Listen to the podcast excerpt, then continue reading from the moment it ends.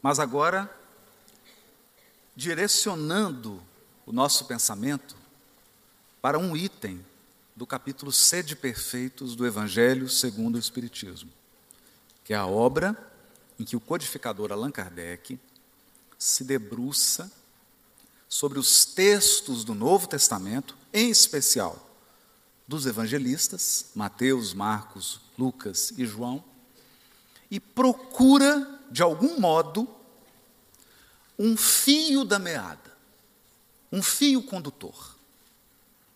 É muito fácil adentrar nas letras do Novo Testamento e construir ou extrair conceitos, principalmente conceitos teológicos. E, na verdade, todos nós temos feito esse processo depois de termos conhecido a mensagem de Jesus, temos feito isso ao longo dos séculos. Nos tornamos cristãos, abandonamos um conjunto de crenças e um conjunto de práticas, ditas pagãs, mas que, falando de uma maneira mais precisa, nós abandonamos práticas greco-romanas para abrirmos a alma ao sol do Evangelho. Entanto, nesse processo histórico ocorrem duas coisas. A primeira delas é uma resistência de uma parcela dos encarnados à mensagem de Jesus que feria interesses da época. Uma mensagem que pregava a fraternidade, a igualdade das pessoas, a caridade, o perdão, a misericórdia confrontava uma série de valores da sociedade greco-romana. Isso desperta uma ira, uma raiva, e muitos se entregam à violência, levando aos circos, levando à morte um grupo enorme de cristãos. E o que que nós aprendemos com Emmanuel no livro A Caminho da Luz? Toda vez que você agride um grupo, o que, que acontece? Você reencarna nesse grupo. Eu vi que agora deu um gelo aí Teve gente que ficou preocupada agora. Esse é o principal processo educativo da reencarnação. Eu não sei aqui como é que são os times, mas lá em Minas, Cruzeiro e Atlético aqui. Hã? Pois é. Então tem a turma do América, que fica malhando a turma do ABC, próxima encarnação, nasce numa família toda ABC. Criatura está recém-nascida, ele já chega no quarto, está todo decorado com o time adversário. Camisa, roupinha. Então, o que, que aconteceu com aqueles espíritos que mantinham a estrutura social e cultural da civilização greco-romana? Reencarnam no cristianismo. Só que quando eles reencarnam no cristianismo, o que, que eles fazem? Ele muda, o espírito muda de uma hora para outra? Não ele começa a adaptar o cristianismo às suas práticas. Então, no início do processo, o cristianismo começa a assumir características greco-romanas. As mesmas práticas. Então, esse é o processo da educação reencarnatória.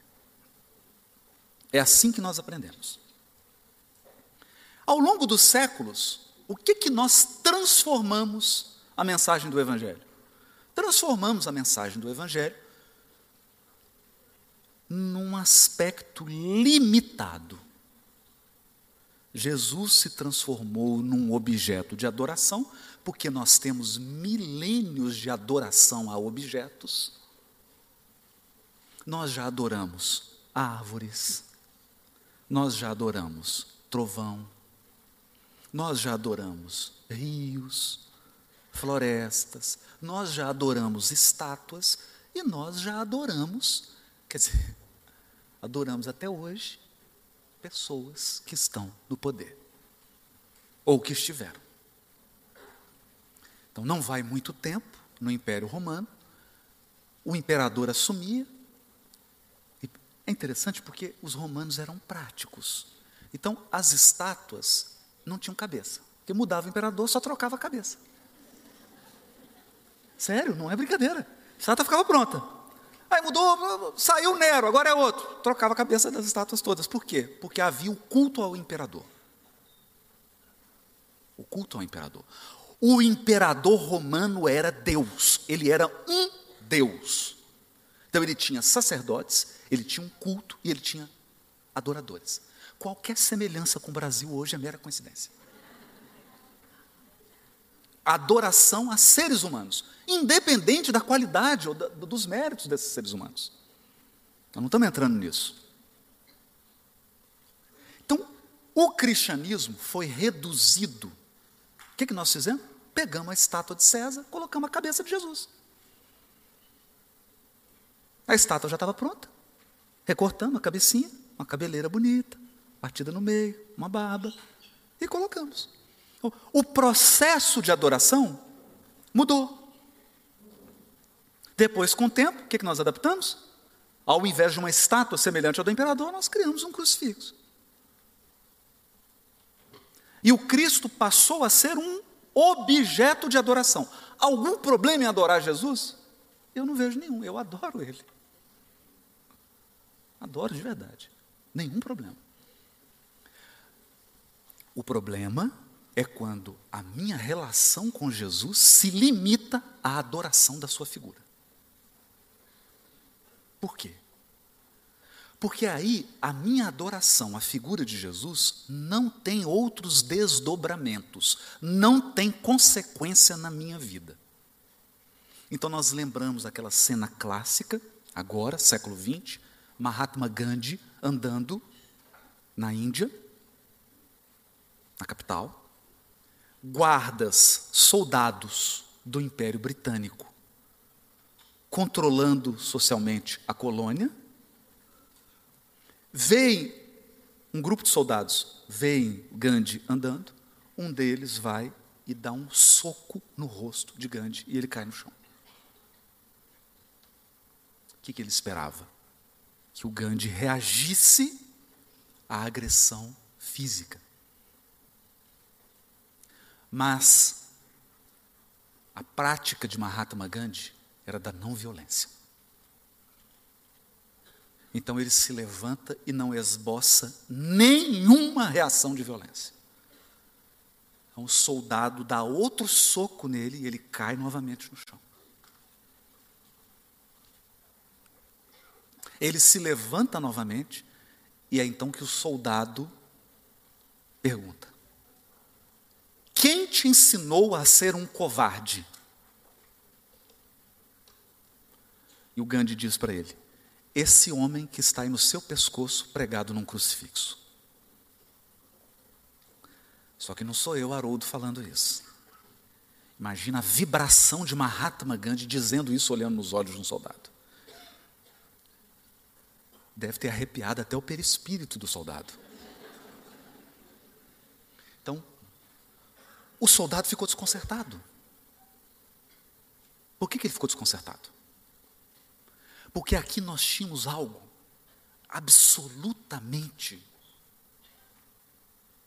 incongruente, uma coisa absurda. Um cristão agredindo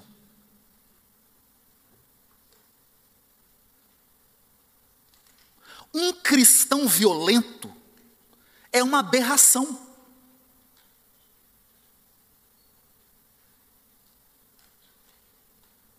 E aquilo ficou patente. Então ficou patente um choque. Cristãos que adoram Jesus, que passam 24, 48 horas louvando Jesus, que carregam Jesus no pescoço, mas não vivem como Jesus.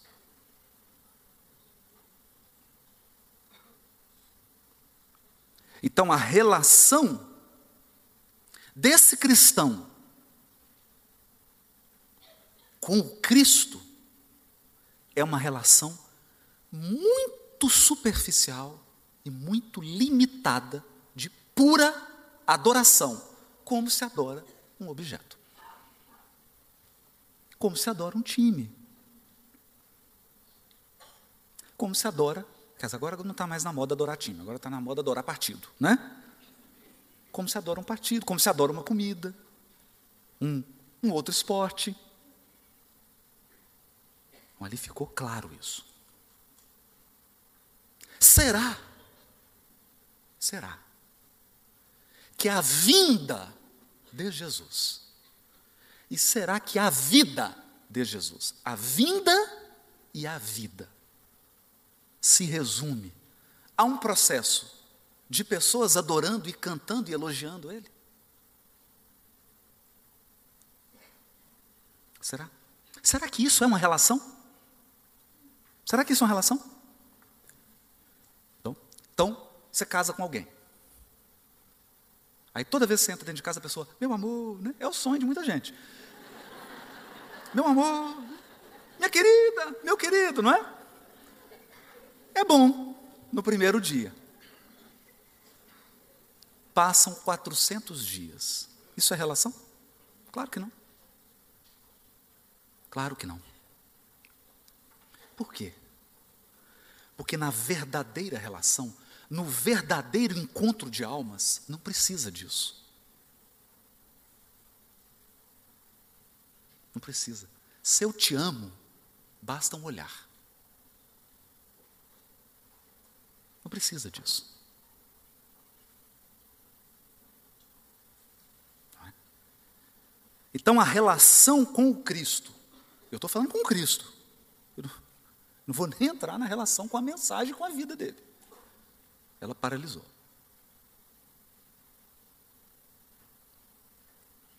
E mecanizou. Mas mecanizou só nas outras religiões? Será que isso. Eu acho que isso não acontece no movimento espírita. Não. Acho que não. Porque no movimento espírita, todo espírita vive integralmente a mensagem de Jesus. Não é? Então, a relação com o Cristo e a relação com o Evangelho ficou mecanizada. Então nós viramos, é duro dizer isso, nós viramos adoradores e pedintes. Senhor, oh Jesus, estou no cheque especial, né? porque assim, um louvor, depois de um louvor, vem um pedido. Né? Eu estou com um adolescente em casa, ele vai ficar bravo com isso. Ele assim, pai, eu falo assim, o que, que você quer? Porque se ligou, não liga assim, pai, estou com saudade, né? Passou dessa fase. Agora é pai, o que, que foi, filho? Autoriza um joguinho, né? pediu. Então nós nos tornamos adoradores pedintes. O Cristo é lembrado na véspera da cirurgia, na véspera da prova, quando tem um problema em casa, né? quando o seu saldo está maravilhoso, só que tem um sinal negativo do lado esquerdo.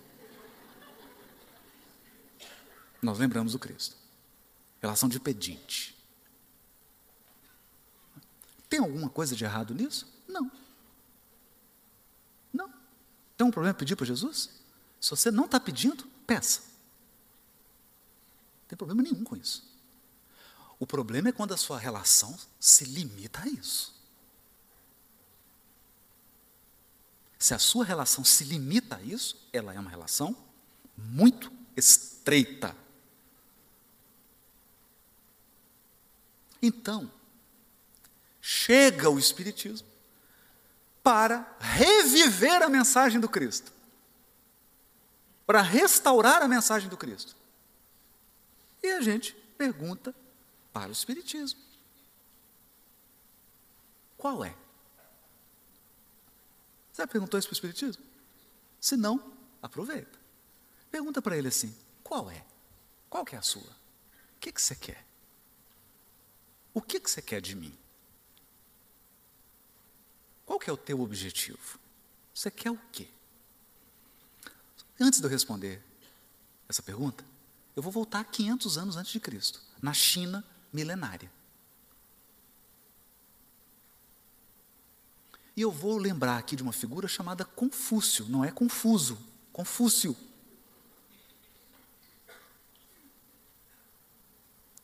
Confúcio nasce na China milenária, ele é lembrado pelo Espírito Emmanuel no, livro A Caminho da Luz, porque ele é um missionário.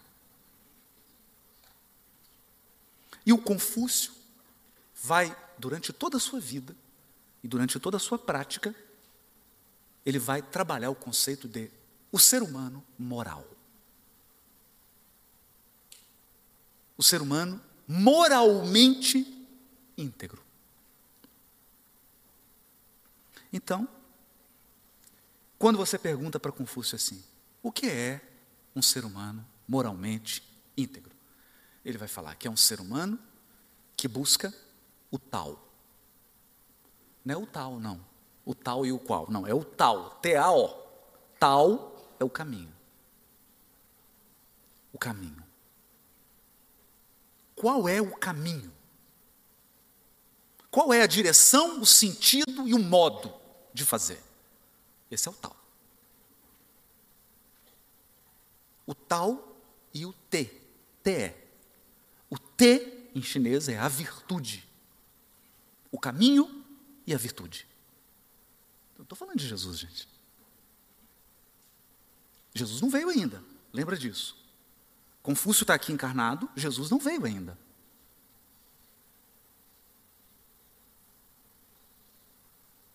Ele está falando de um caminho que o objetivo máximo de um ser humano é mirar no caminho e na virtude. E o ser humano moralmente íntegro, ele tem duas características: Chung e Shu. Vamos começar pelo Shu, que não é chulé. É Shu, só Shu. Shu é. O ser humano integralmente íntegro é um ser humano que não faz ao outro o que ele não quer que o outro faça com ele. Simples, não é? É tão simples isso que isso resolveria 95% dos problemas do planeta Terra.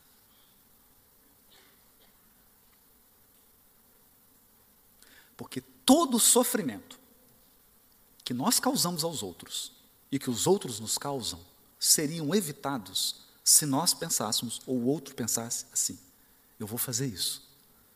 Será que eu gostaria que alguém fizesse isso comigo? Por quê? Por que essa regra básica da moral? Eu vou dar uma explicação filosófica.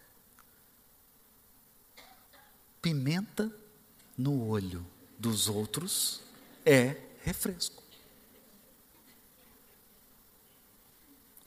Você já experimentou pôr duas pitadas de pimenta no olho de alguém? Dói no seu? Dói. O cirurgião, quando está te cortando, ele sente dor? Claro que não dói. Então, tem uma coisa básica. Eu queria que você pensasse sobre isso. A dor, a dor iguala todos os seres humanos. Não importa o seu partido político, não importa que time de futebol você torce, não importa a sua orientação sexual, não importa seu gênero, não importa a sua classe econômica, dor é dor. Então, não existe esse negócio de falar assim, eu estou com a dor de dente. Aí o dentista te pergunta assim: que time de futebol você torce? Doutor, mas qual é a relevância dessa pergunta?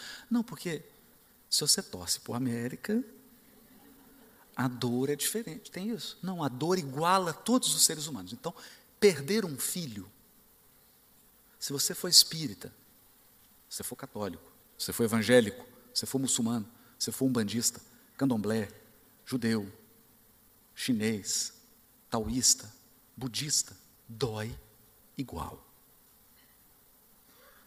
dói igual. Cólica renal é a mesma no Brasil, na Austrália, na China. É a mesma, cólica renal é igual. Então, a dor nos iguala. Toda vez que você estiver pensando no outro, achando que o outro é muito diferente de você, ou que ele não merece o seu respeito, pensa numa infecção intestinal.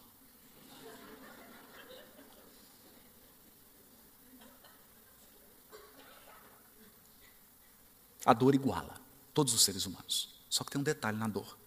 Eu só sinto a minha.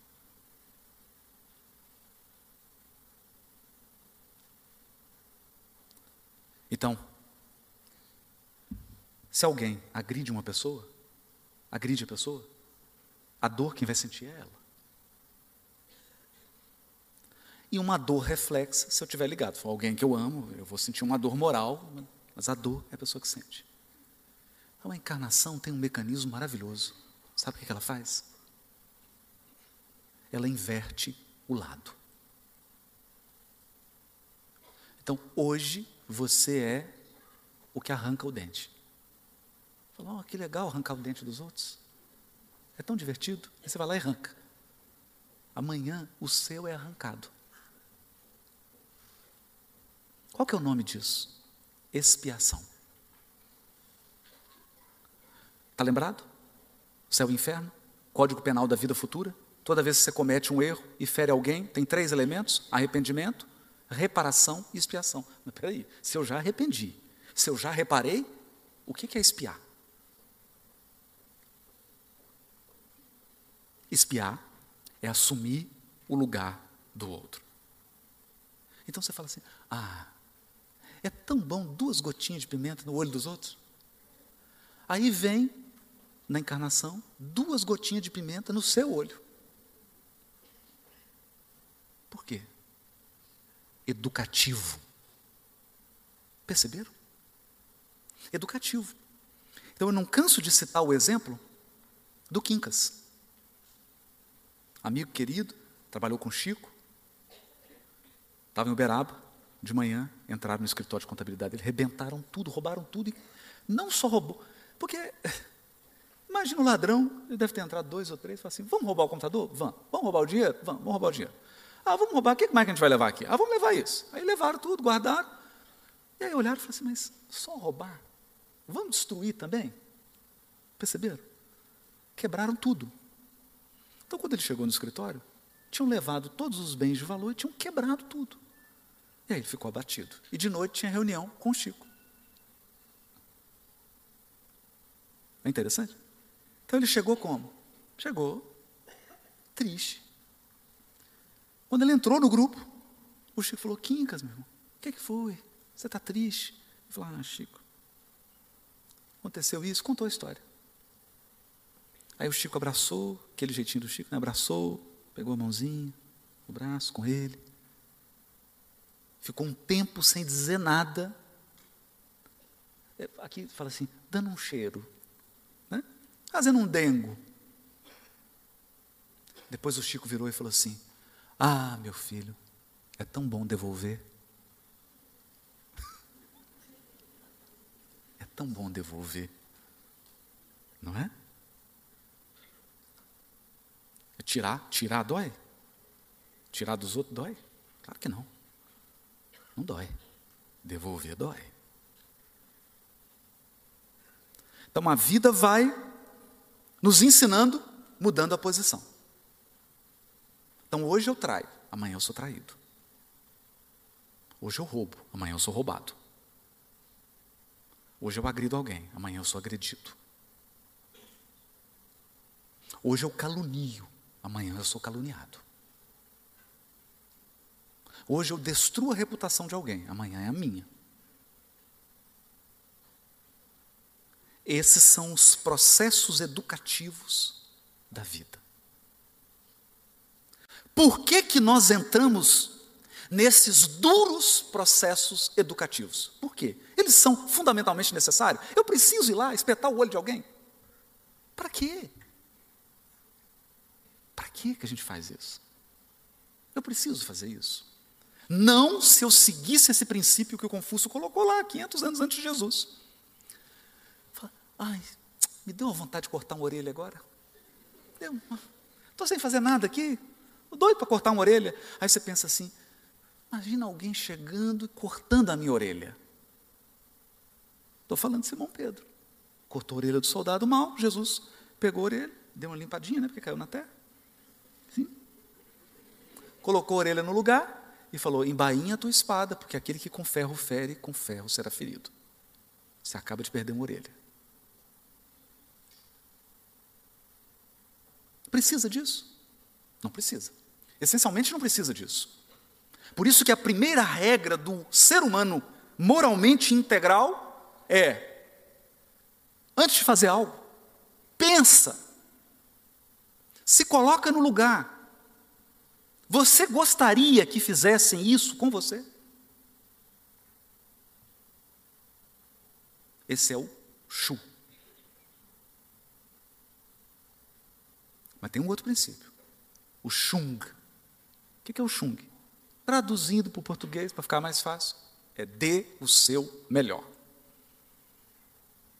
Então, o ser humano integralmente, moralmente íntegro, é aquele que faz o seu melhor. Ele faz o melhor, o melhor ao alcance dele. Você não tem que fazer? Você não vai fazer? Então, para que fazer mais ou menos? Você não vai fazer? Então faz bem feito. Você não vai fazer bem feito? Então por que você não faz o seu melhor? Então esse era o conceito de Confúcio. Ele dizia que se os seres humanos atingissem esse padrão, é simples, não? Não é simples? É simples. Então o que, eu espero? Eu chego na farmácia para pedir uma orientação de um remédio com receita. O que, que eu esperava que a pessoa fizesse? Eu esperava que a pessoa que estivesse atrás do balcão, porque ela não está com dor, quem está com dor sou eu. Estou com receita. O que, que eu esperava? Eu esperava que ela olhasse para mim e imaginasse que quem está com dor é ela. Ela tivesse um pouquinho de empatia e ela me tratasse como ela gostaria de ser tratada se fosse ela que estivesse doente. Depois, eu gostaria que ela desse o melhor dela. que, que você acha que aconteceria com o mundo hoje se todos os seres humanos fizessem isso? É difícil? Está muito difícil? É uma tarefa complicada? Não. Isso se chama mundo regenerado. Isso é um mundo regenerado. Quer dizer, está mais para quase mundo ditoso. Esse é um mundo regenerado. A pessoa olha para você e fala assim: Nossa, ele está triste. Se fosse eu triste, mas se fosse eu triste, eu queria um pouquinho de atenção. Ele falou, meu amigo, você está triste. Estou fazendo para ele o que eu gostaria. Eu estou dando a ele um tratamento que eu gostaria. Só que não basta isso. Ele falou assim: eu olho para ele e falo, se eu tivesse triste, eu ia querer um pouquinho de dengo. Então eu vou dar um dengo. Só que eu vou dar o meu melhor dengo. O dengo mais dengoso que eu já fiz. Esse é o Chung. Aí nós teríamos um mundo ditoso. Percebeu? Mundo ditoso. Porque nós viveríamos num ambiente em que todas as pessoas estão dando o seu melhor. E todas as pessoas estão se colocando no lugar do outro.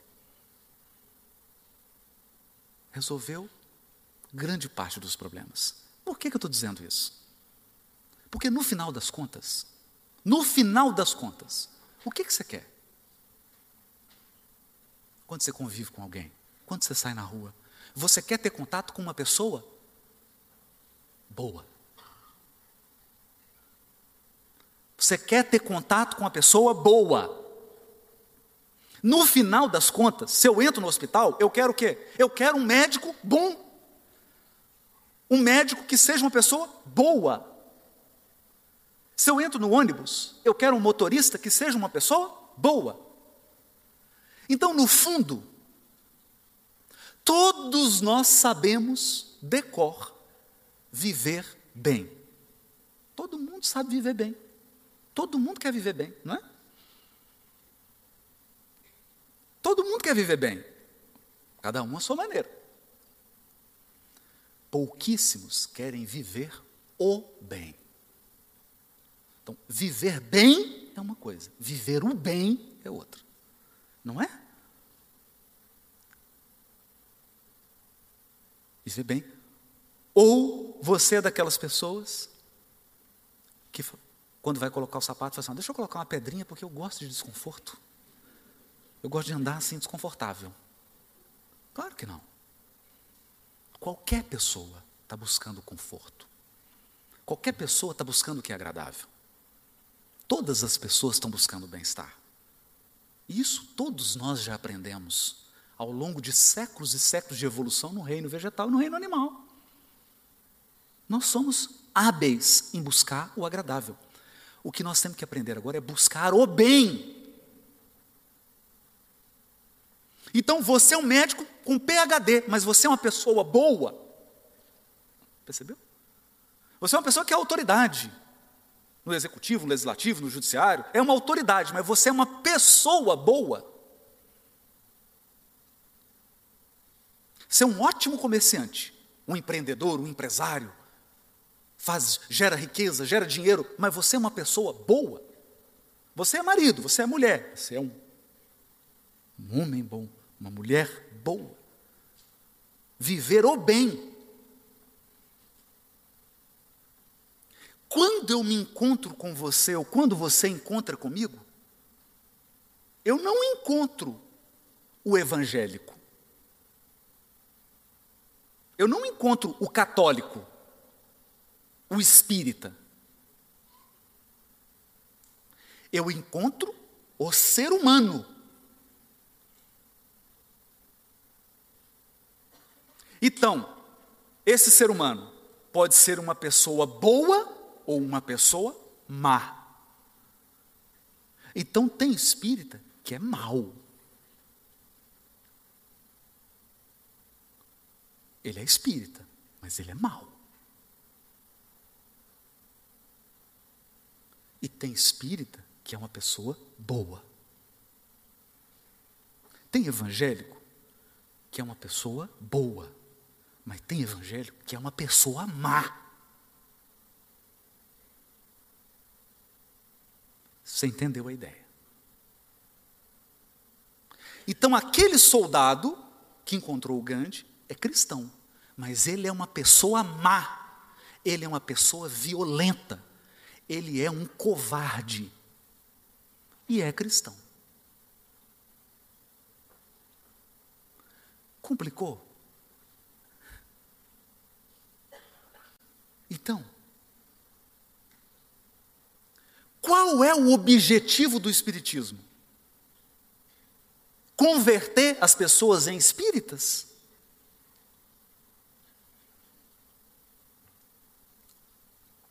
Esse é o objetivo do Espiritismo? Então eu fico assim, agora nós temos um milhão e meio de espíritas. Próxima meta, dois milhões de espíritas. Converter o espírita. Só que tem um problema. Qual é o problema? Tem espírita que é uma pessoa má. Má. Muito má. E tem espírita que é uma pessoa boa. Muito boa. Eu vou perguntar de novo. O que é que você quer? Um espírita ou uma pessoa boa? Hã? Tem alguém em dúvida aí? Tem? Vou te apresentar um espírita mau. Aí sua dúvida vai passar. Então, qual é o objetivo do Espiritismo? A formação do ser humano de bem.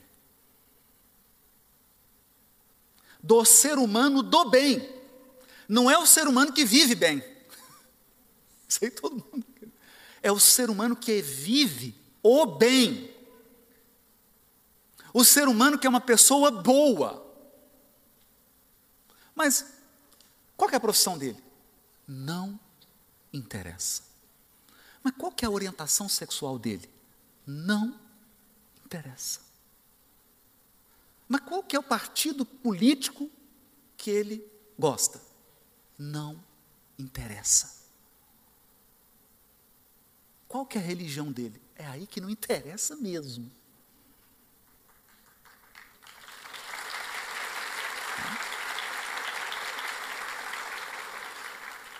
Agora, nós temos condições de entender uma história, essa história é real, história verdadeira.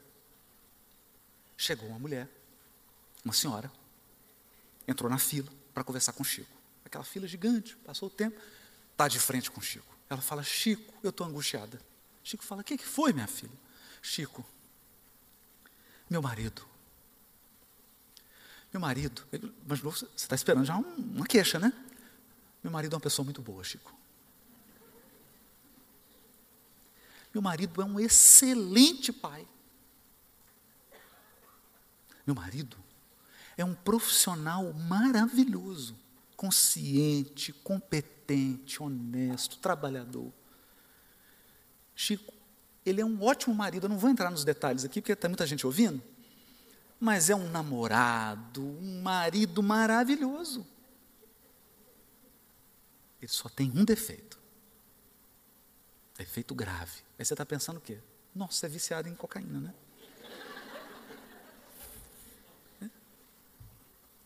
Qual que é o defeito que esse homem tem, meu Deus? O Chico falou, minha filha, qual que é o defeito dele? Ele não é espírita, Chico.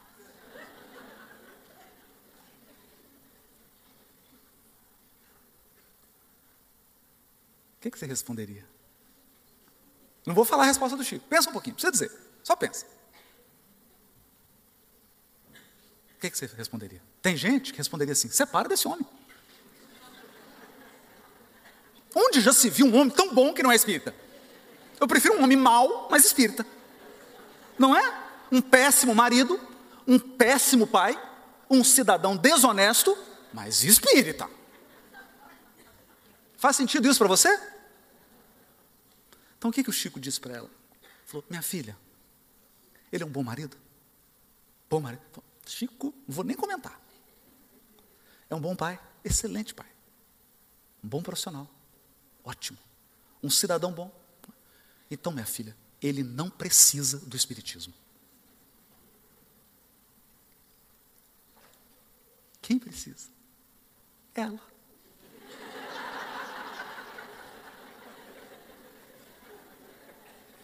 Ela.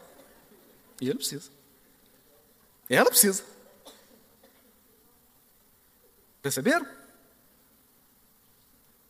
Então, qual é o objetivo do Espiritismo? A formação do ser humano de bem. Qual, que é a, qual, qual é a do Espiritismo? Se tiver um adolescente aí, qual é? Qual é? Sabe qual é?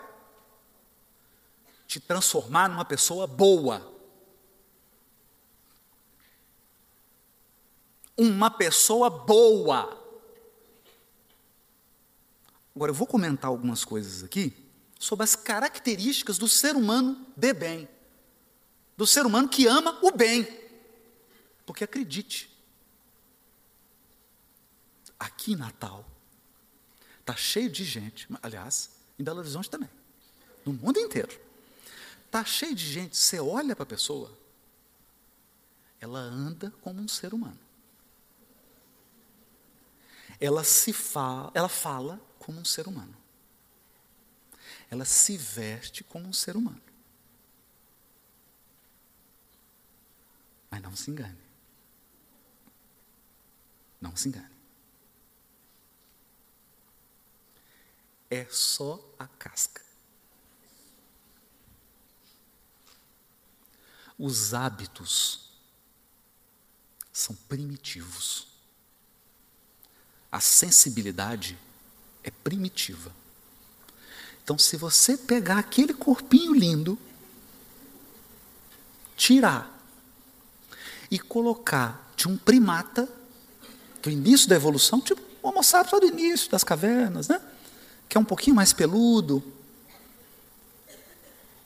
tá bom, tá adequado. E vai ser o que vai acontecer. Vai acontecer isso. Sabe o que chama isso? Degredo. Degredo é: você vai receber um corpinho adequado ao seu coraçãozinho.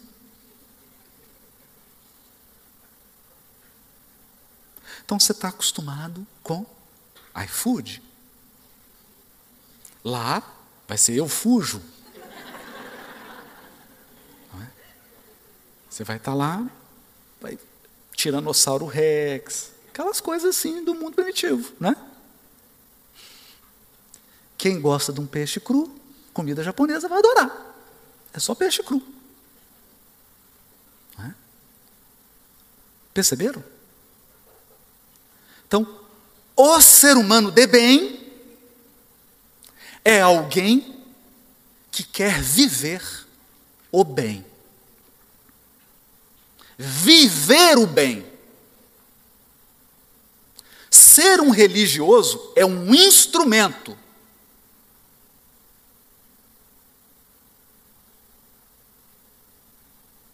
É um instrumento. Então, eu me lembro certa vez, eu estava com um grande espírita de Belo Horizonte. Né? E contratou um, um pintor para pintar a casa espírita. Aí chegou o pintor e falou: Olha, então, preciso que faça isso aqui e tal, mas você é responsável. Ele falou assim: Eu sou espírita. Aí ele perguntou assim: E daí? E daí? Eu estou perguntando se você é responsável. Estou perguntando se você é cuidadoso. Porque você está vendo essa parede toda má pintada aqui? Tudo espírita. Os três que passaram aqui fizeram essa lambança, tudo espírita.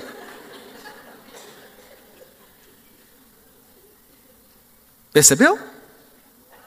Vou voltar. Fazer aos outros o que você gostaria que o outro fizesse a você. Dar o seu melhor. Isso não é Jesus, é Confúcio. Aí veio Jesus. Aí o negócio ficou um pouquinho mais difícil. Porque no Confúcio eram duas coisas. Com Jesus as coisas ficam um pouco mais confusas. Porque Jesus diz assim: você chega para ele e fala assim, mestre, tem um fulano, falou mal de mim. Está falando muito mal. O que, que eu faço? Aí Jesus fala assim: ora por ele. Mas nem um tapa assim, nada. Isso é um processo mais efetivo, uma agressão física leve. Não. Mestre, mas o fulano me feriu. Perdoa. Mas nem, desculpa, nem um pouquinho assim, descontar só um pouquinho. Um terço. Perceberam? Então Jesus veio e estabeleceu um novo padrão do ser humano moralmente integral. E aí está no item o homem de bem, no Evangelho segundo o Espiritismo, capítulo Sede Perfeitos. Você lembra da história de moldar que você tem um gênio da divindade? Se eu fizer um teste de DNA em você, o Pai é Deus. Eu tenho certeza, vai dar positivo. Que você está numa seta progredindo, você lembra disso? Então, para onde você está indo? Você está indo para expressar um conjunto de características que são as características do ser humano de bem do homem de bem. Porque homem lá, gente, não tem nada a ver com homem e mulher. É homem no sentido de espécie humana. Senão poderia ser o cavalo do bem, né? Não é isso. O gato, a galinha do bem, não é isso. É o ser humano. Então, está lá o ser humano. A espécie humana. O homem de bem. O ser humano de bem. E ele tem características que eu vou resumir em três blocos. Depois você lê a mensagem. Você vai ver que está dividido em três blocos. E Kardec segue a ordem. Se você entendeu a lógica dos blocos, vai ficar fácil você entender a mensagem. Porque aí é só pegar o conteúdo. O ser humano de bem, como é que eu sei que eu sou do bem? Que eu amo o bem? Que eu amo viver o bem? Não é viver bem. Viver bem? Não está gostoso? Não está confortável esse teatro maravilhoso? Você não está gostando? Ou você quer que coloque uns pregos na sua cadeira? Claro que não. Viver bem é diferente de viver o bem. O que, que eu preciso para viver o bem. Viver o bem é relação. Relação, interação. Então tem uma interação, são três interações. Três relações. A primeira, e a mais fundamental, e a mais primordial, é a relação que vai moldar todas as outras relações da sua vida. É a sua relação com Deus.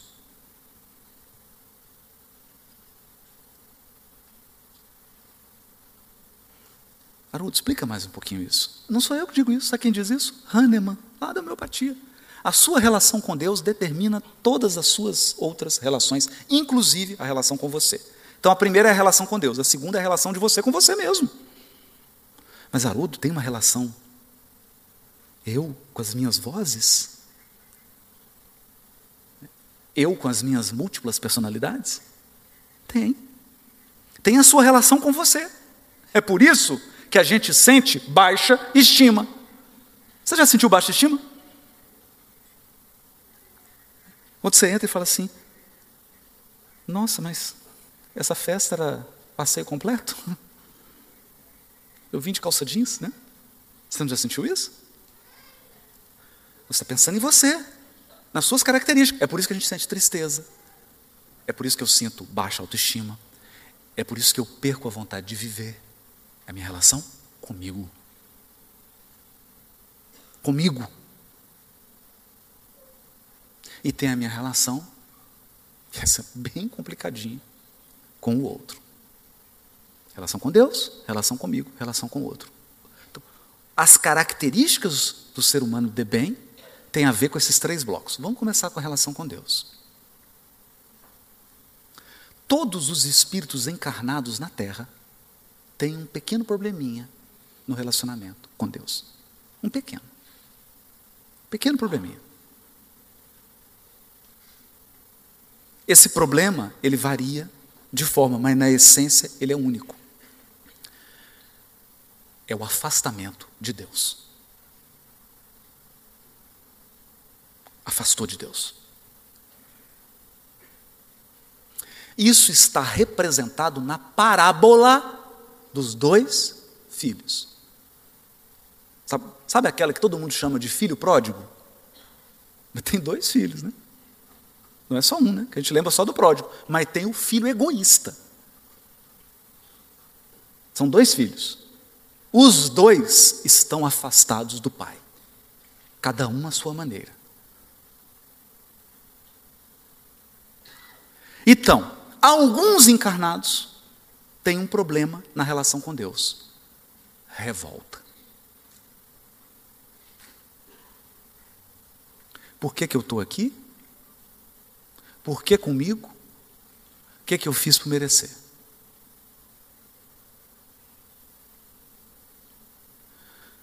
Tem outros que, que o cerne da relação com Deus é a teimosia.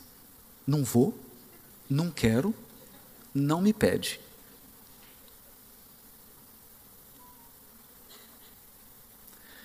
E aí vai variando. Tenho da má vontade, de novo. Me erra. E o que, que acontece? Como a nossa relação com Deus é a relação principal e estrutural, o elemento predominante na sua relação com Deus, você vai transferir para todas as suas relações. Está pensando seu marido teimoso, né? Não, concentra em você. Percebeu? Então, o primeiro bloco de virtudes do ser humano de bem, o ser humano de bem tem uma relação equilibrada, uma relação rica com Deus. Ele ama Deus e ele confia em Deus. Isso é muito difícil. Essa é a primeira característica do ser humano de bem. Complicou, deu muitos passos além do Confúcio. Eu amo a Deus e eu confio em Deus. Então é uma relação muito sutil e muito complexa. Muito complexa. Então, eu vou dar um exemplo para você ter uma ideia de como que essa relação pode se tornar bem íntima e muito complexa. Francisco de Assis saiu com um frei, fazendo uma viagem, era inverno, acabou a água, acabou a comida, e eles chegaram no mosteiro, que era o destino, neve caindo, gelo, eles já quase congelando, bateram no mosteiro para entrar. E a pessoa que controla a entrada de um lugar tem muito poder. Tem muito poder. Lembra disso. Certa vez fizeram um evento lá no Tribunal de Justiça de Minas Gerais e deram uma ordem assim para o guarda. ninguém entra sem o crachá. Está entendido? Ninguém. Chegou o presidente do Tribunal de Justiça. Sem o crachá. Falou, esqueci o crachá. Não entra.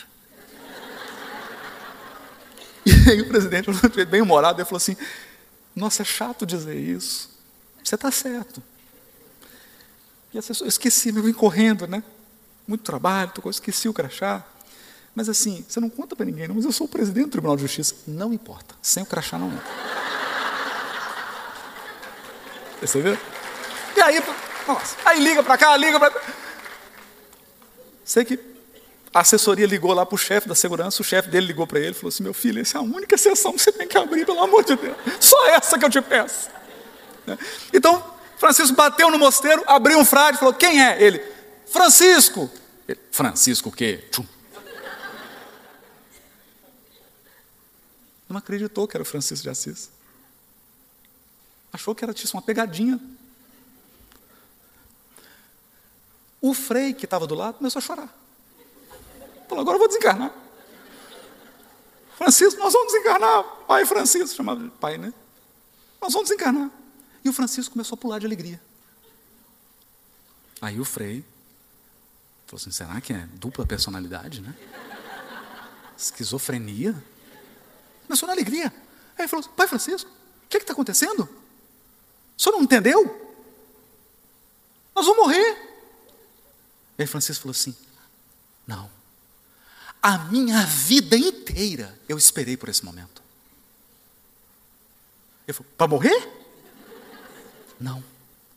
Porque agora, nenhum ser humano pode nos ajudar.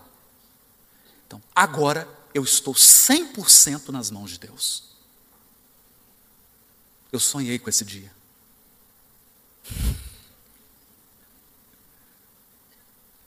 E aí o que, que o Frei pensou? Morremos.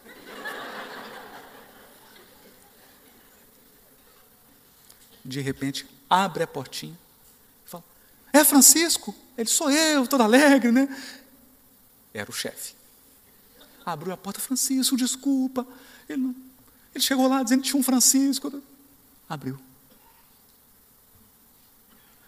Então, quando a gente fala em fé, fé, você fala, não é acreditar.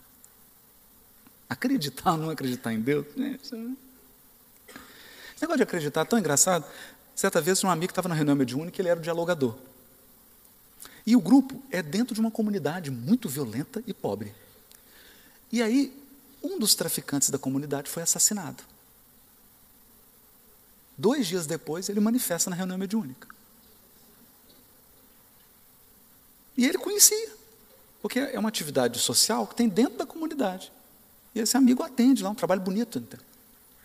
E ele ele tem um trato lá com os traficantes, fala, ah, nós estamos fazendo bem aqui, não incomoda a gente. Não, não, pode deixar, senhor. a gente não vai incomodar o senhor, não, pode ficar tranquilo.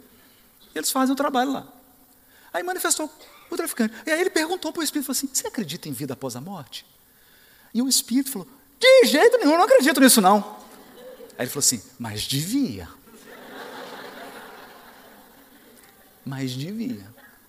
Então, acreditar ou não acreditar, qual é a diferença que faz? Nenhuma pessoa fala, não acredito nesse negócio de vida após a morte, não. Aí morre.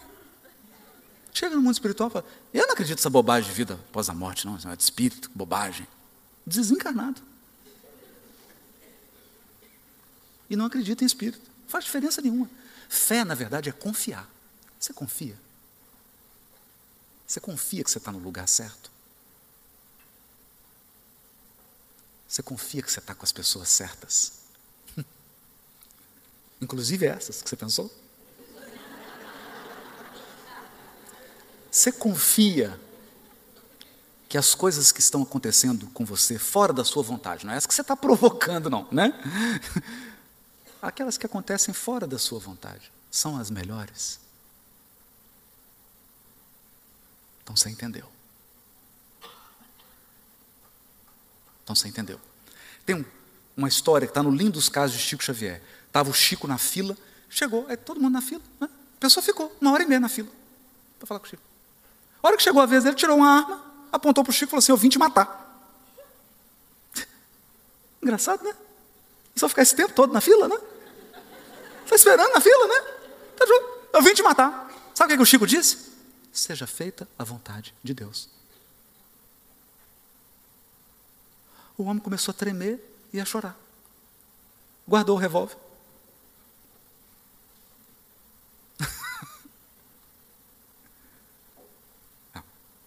Eu sei, agora eu coloquei um pouquinho em cima, né? É, aí virou Olimpíada, né? Calma.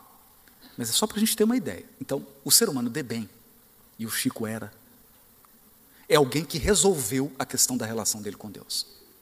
Depois você lê lá as características. Aí vem a relação consigo. Com você. Os aspectos que você precisa se proporcionar. Você precisa dar para você. Então, primeiro, qual enxada que você acha que estraga mais? A que está parada ou a que está funcionando? Por incrível que pareça, é a que está parada. É engraçado, a enxada. Né? É engraçado isso, porque eu estava com. Estavam os expositores todos, né? Eu cheguei assim, pessoal, vocês leram a última reportagem da Nature? Café emagrece. O pessoal, ah, jura? Eu falei, capinar. Não é tomar, capinar. Né? Então você já olhou uma enxada que está sendo usada? O cabo é lisinho, porque a mão fica encostando toda hora, fica aquele cabo maravilhoso, brilhando. E toda hora você tem que lavar e, e amolar a enxada. Então, gente, a enxada parece que fez botox. Aí você olha para a enxada que está parada seis meses. O cabo começa a apodrecer e a parte de ferro começa a enferrujar. Então, deixa eu te dizer uma coisa: existe uma lei que chama lei de trabalho.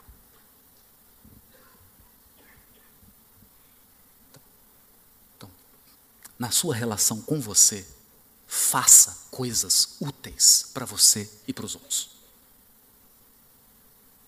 Não fazer nada enferruja mais do que trabalhar.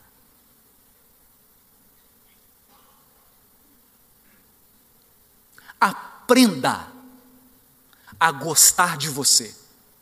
Por quê? Porque amar ao próximo como a si mesmo. Se você não gosta de você, coitadinho do próximo.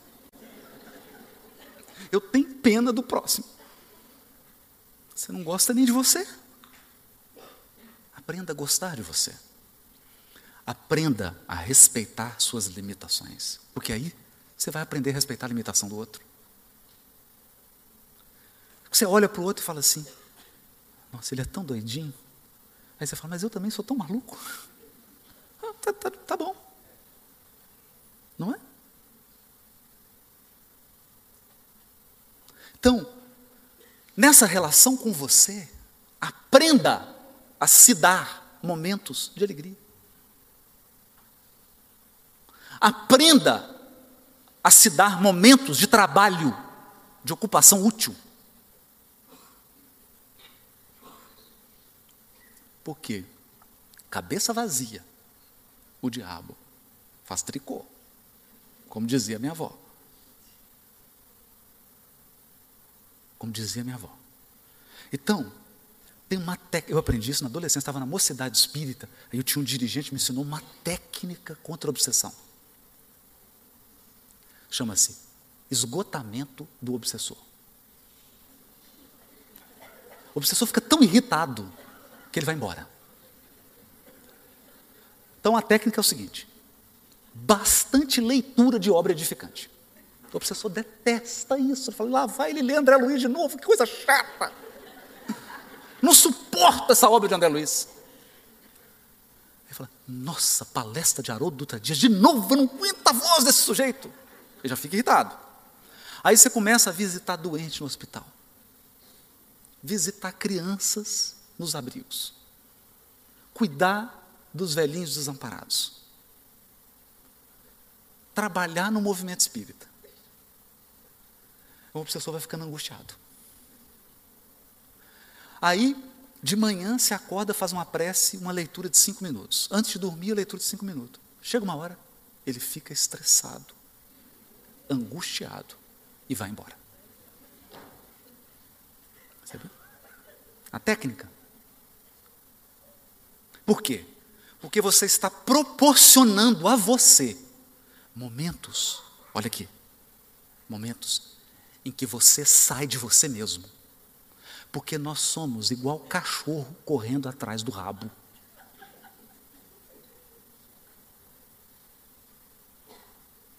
Isso. Já viu isso? O cachorro fica girando. Está correndo atrás do rabo. É a gente. Você fala assim: tem um mês que eu estou triste. Por que você está triste? Eu já não sei, eu sabia antes, mas agora depois de 30 dias eu já não sei mais. Mudou. Eu estou tão angustiado. Mas por que você está angustiado? Ah, dois anos atrás eu sabia, agora eu já não sei mais. Então, dê a você oportunidades de experimentar o bem de formas novas e diferentes. Não é brincadeira. Quando o Chico estava esgotado, ele conta isso. O Emmanuel chegava e dizia para ele assim: Chico, está na hora de recarregar as baterias. Tá. Para onde que o Emmanuel levava o Chico? Para os bairros mais carentes para atender as pessoas em sofrimento. Percebeu? Então, olha só. Deixa eu contar uma coisa para você. Nossa, rapidinho. Eu vim nesse avião que é o madrugadão, né? cheguei de madrugada, duas e tanto da manhã. E o Alexandre comigo, buscando. Aí fui dormir, acordei, né? Falei, tem atividade, vou preparar. Nossa, estou cansado. Aí recebi um depoimento de uma moça. Ela mandou o vídeo. Ela está com um negócio de oxigênio, uma situação muito grave, respirando com o aparelho. E ela mandou um depoimento, dizendo que não poderia ir ao evento, mas que estava vibrando e pediu orações por ela.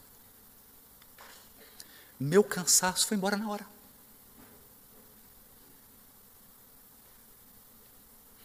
Eu levantei, falei assim: meu Deus, que é isso?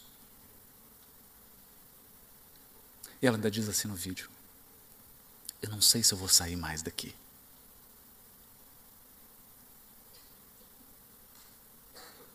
Então, dê a você esse presente. Quando você está fazendo caridade, você não está ajudando aos outros. Você está se dando o maior presente da sua vida. Procure ocupação útil. Vai correr faz exercício. Percebe? Então isso faz parte da relação com você. Depois tem a relação com o outro. E na relação com o outro, eu já vou te dizer o básico aqui. Relacionar com os outros, para acabar, é simples. Entenda uma coisa: não importa o quanto a pessoa te ama, ela vai te ferir. Então, perdoa. Se você não for capaz de perdoar, você não é capaz de se relacionar com ninguém. Porque mais cedo ou mais tarde, não importa quem é a pessoa, ela vai te ferir. Por quê? Porque ela quer? Não, às vezes sem querer. Perdão. Segundo elemento. Está lá no nome. Está lá. Não estou inventando isso não, está lá no nome de bem. Segundo elemento. Entenda uma coisa. Entenda uma coisa. Você já viu espírito puro fazendo palestra?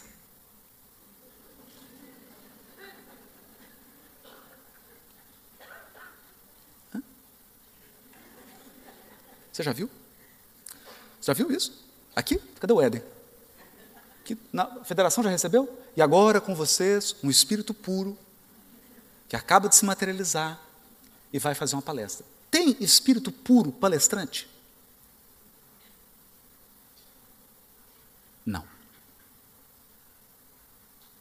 Você entendeu? Então, vou te dar uma dica. Você encontra com alguém. Primeira pergunta que você faz: Você está encarnado? Se a pessoa responder estou, e outras pessoas do seu lado ouvirem, que às vezes o Espírito está te enganando. Então você pergunta: você está encarnado? Aí as pessoas estão do seu lado, ele fala assim: tô. Aí você fala: tá, é, ouvi, tô. Não, então está encarnado mesmo. Está encarnado. Então deixa eu dizer uma coisa: é espírito em processo de aperfeiçoamento. Da onde você tirou isso, Haroldo? Do livro dos Espíritos. O que se torna o espírito na sua última encarnação? Espírito puro. Você está encarnado? Matemática. Se na última encarnação você se torna espírito puro e você está encarnado. Conclusão: você está em aprimoramento. Então, seu marido está em aprimoramento. Está encarnado seu marido? Não. Sua esposa está encarnada? Está em aprimoramento. Seus filhos? Entendeu? Sua sogra? Então, quer relacionar? Indulgência.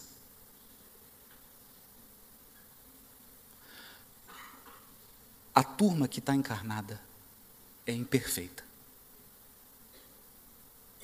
Indulgência significa não focar na imperfeição. Isso é indulgência. Indulgência é isso. Eu olho a pessoa e falo, é, duro, é uns defeitos que ninguém aguenta. Mas está encarnado, né? Fazer o quê? Não é isso? Indulgência. E o terceiro, para finalizar, benevolência para com todos. Ah, mas ele não é do meu partido. Benevolência para com todos. Mas ele não torce para o meu time. Benevolência para com todos. Ah, mas a orientação sexual dele é outra. Benevolência para com todos. Benevolência para com todos. Indulgência para com as imperfeições. Perdão das ofensas. Esses são os três pilares da relação com o outro. Relação com Deus, relação comigo, relação com o outro. Se você equilibrou isso, e se você está no caminho, bem-vindo a formação do ser humano de bem. Se você é um espírito, é um detalhe. Muito obrigado, gente.